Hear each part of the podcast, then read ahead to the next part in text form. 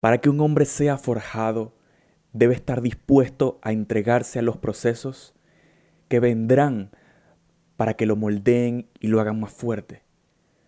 Para que un hombre pueda controlar su camino, primero tiene que controlar su mente. En la mente es donde se siembran las semillas de los pensamientos. Es ese campo en donde a su tiempo las semillas darán frutos acorde a su especie. ¿Qué pasa cuando una semilla mala crece? Da frutos malos que contaminan la tierra. Cuanto más tiempo pase, la semilla más crecerá, se convertirá en planta y contaminará las otras plantas vecinas. Cuando una semilla crece y madura significa que ya hay raíces fuertes debajo. Podrá superar casi cualquier clima y se mantendrá ahí si se le sigue regando. De hecho, si se cultiva esta semilla convertida en planta dará semillas de su misma especie. En botánica, cuando se quiere sacar una planta de la tierra, no se debe tomar por las hojas ni tampoco por el tallo, sino que se debe colocar la mano lo más cercano a la raíz, casi con los dedos enterrados en la tierra. Luego se debe sujetar con fuerza y haciendo un movimiento decidido hacia arriba se saca la planta. Las raíces, aunque son delgadas y lucen frágiles, pareciera que al sentir que se está separando de su hogar, se volvieran más fuertes y se intentaran sujetar de la tierra. Estoy seguro de que si la tierra pudiera hacer un sonido cuando sucede esto, produciría un sonido de dolor. Después de sacar una planta, queda un hoyo con restos de la planta que estuvo allí. ¿Y por qué se tiene que limpiar este espacio? Porque la semilla nueva que irá allí, en su estado frágil pero fértil, necesitará un hogar limpio y seguro, que en este caso es un nuevo hoyo lleno de tierra fértil, limpio de cualquier bacteria que pudo haber traído la planta pasada, para que dé vida a este nuevo ser.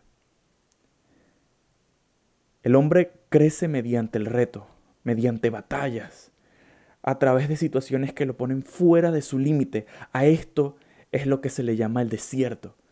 Durante la vida el hombre es como un campo fértil en el cual va sembrando semillas, en ocasiones sin conocer la clase de frutos que germinarán.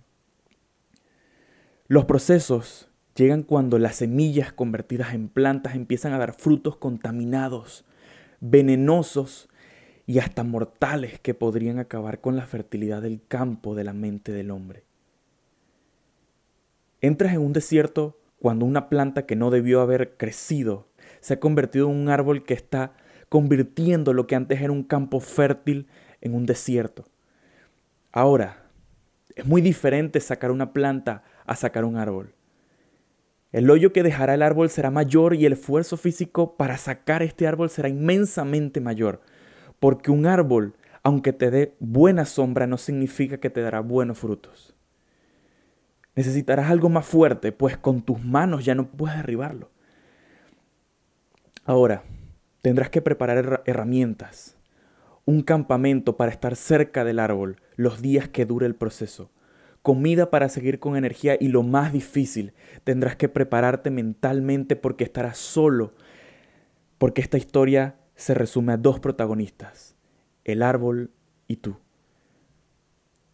Una vez tienes tus herramientas en un bolso, la comida y una tienda de campaña en la mochila, varios abrigos encima para la noche, te aventuras hacia el objetivo. Ya estando frente al árbol empiezas a talarlo con fuerzas frescas y con un clima soleado. Das tu mejor esfuerzo por terminarlo ese mismo día y sientes que el momentum crece dentro de ti. Y aunque tus brazos empiezan a cansarse y a doler, sigues porque te alimentaste hace poco de un tipo de árbol que habías plantado años atrás llamado la perseverancia vence. Sigues con más vigor, pero ya sin fuerzas, sin aliento. Así que decides detenerte y motivado y orgulloso por tu esfuerzo, quitas las gotas de sudor de tu frente, esforzándote en mantener tus ojos abiertos para ver el fruto de tu resultado. Te das cuenta de que solamente hiciste una pequeña línea casi perceptible en el tronco de este árbol. Empiezas a establecer un horario de trabajo, comprendes que te tomará más de lo que pensaste, así que optas por la perspectiva de un maratón y no de una carrera. De día trabajas, de noche descansas y te cubres del frío. El progreso cada vez se nota más, pero empieza a hacer mal tiempo. Lluvias vienen de la nada y derrumban el campamento, tu comida cae al piso y en un intento por acabar con eso tomas tus herramientas y empiezas a trabajar en medio de la noche.